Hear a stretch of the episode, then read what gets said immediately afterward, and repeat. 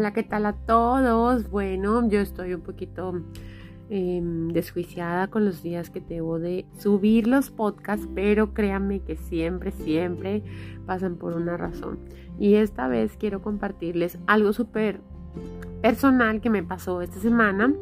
Em, yo vivo en, el, en Ecuador y actualmente estoy viviendo en la ciudad de Guayaquil. Resulta que no me ubico mucho, entonces yo iba para una zona donde quedaba un poco retirado porque es a las afueras de Guayaquil y es playa. Entonces eh, me pasé, me pasé y, y terminé viajando por el lado de atrás. El lado de atrás implica que no hay ni carretera y todo es fango. Entonces el carro se hundía cada vez que yo andaba. Durante tres veces yo sentí que no podía más. No podía más y no sabía qué hacer y me bloqueaba y me bloqueaba y me bloqueaba y volvía y me bloqueaba. Tomaba aire y hacía una pregunta que tienes que hacer siempre. ¿Qué haría Jesús? Entonces yo me puse a pensar y dije, ¿qué haría Luisa?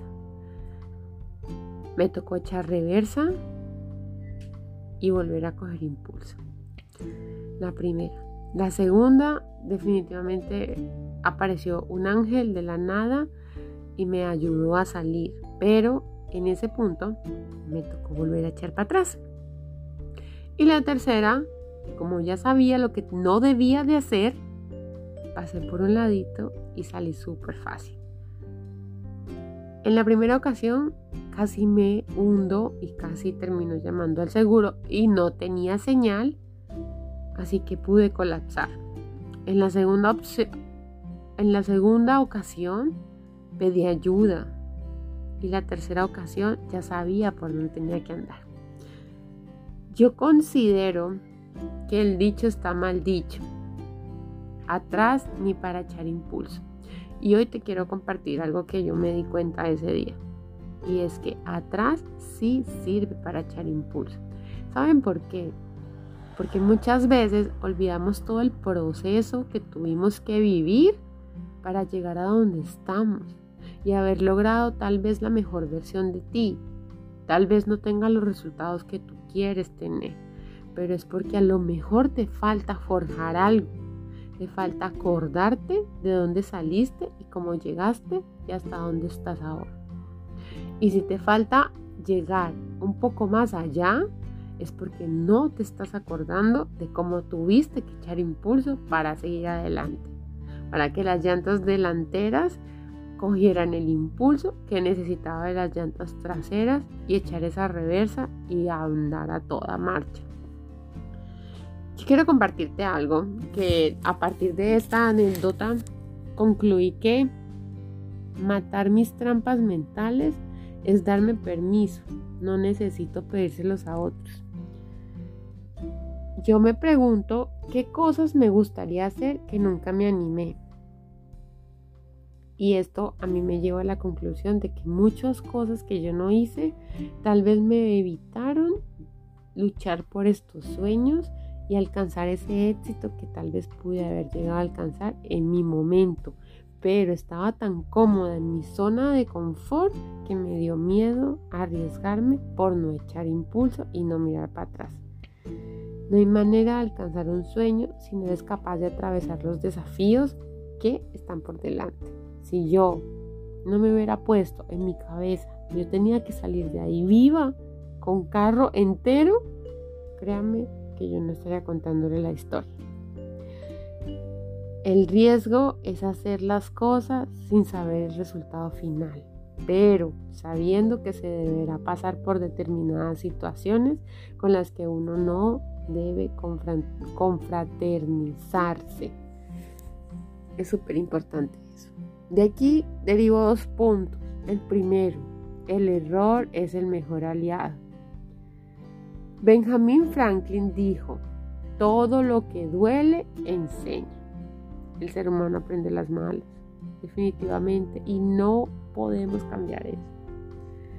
Si nos equivocamos, si lloramos, si el error es tu enemigo, si te deja una enseñanza, si no la usas como trampolín, el éxito no puede llegar a ti porque no estás preparado para recibir. Nadie llegó a ser, nadie llegó a ser excelente o bueno sin haber atravesado muchos errores. En la zona de riesgo, el error es una oportunidad de aprendizaje. Y eso lo entendí, eso lo entendí ese día que me quedaba estancada y que el carro se hundía. Y si yo me bajaba, se me, iba a meter el agua hasta por la nariz, porque estaba hundiéndome.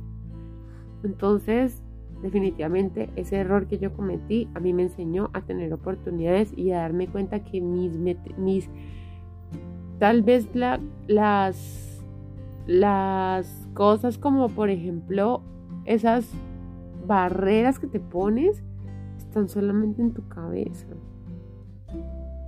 Hay que tener un plan y ser súper estratégicos. Yo la primera vez no sabía qué hacer, pero sin embargo dije, no, no, no, cálmate, piensa y actúa. Hay que preparar la mente para que tu mente esté en un nivel superior y estés preparado para recibir todo eso que estás listo para llegar.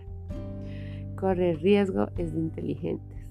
Hay personas, situaciones, desafíos, tormentas que te llevan al otro lado, donde él está el sueño, tu meta, pasa al otro lado.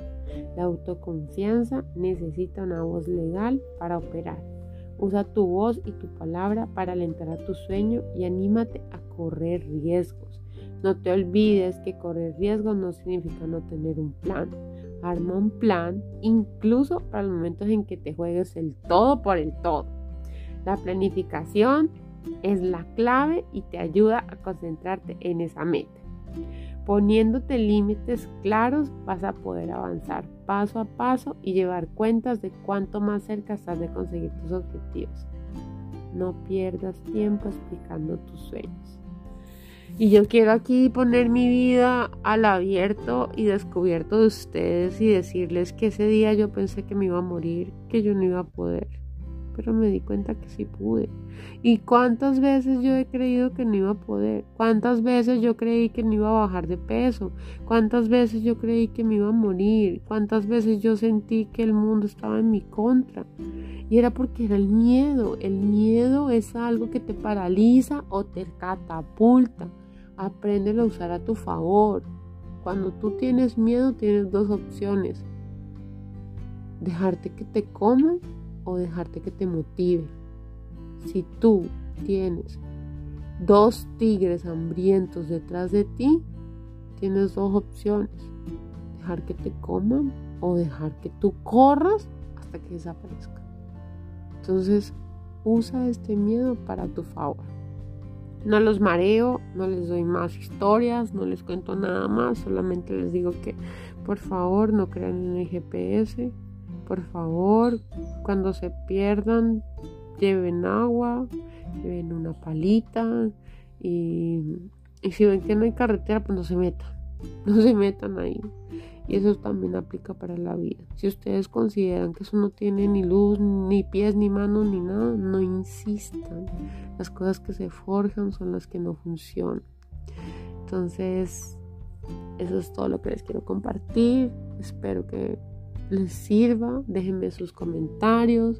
Yo quiero conocer más de ustedes, quiero saber qué les gusta. Recuerden que les propuse el tema de, de cómo sustituir las comidas saludables contra las comidas más ricas y tal vez podemos ir preparando cosas que a ustedes les puede servir súper para el día a día. Los quiero mucho, no les mareo más. Un besito, chao.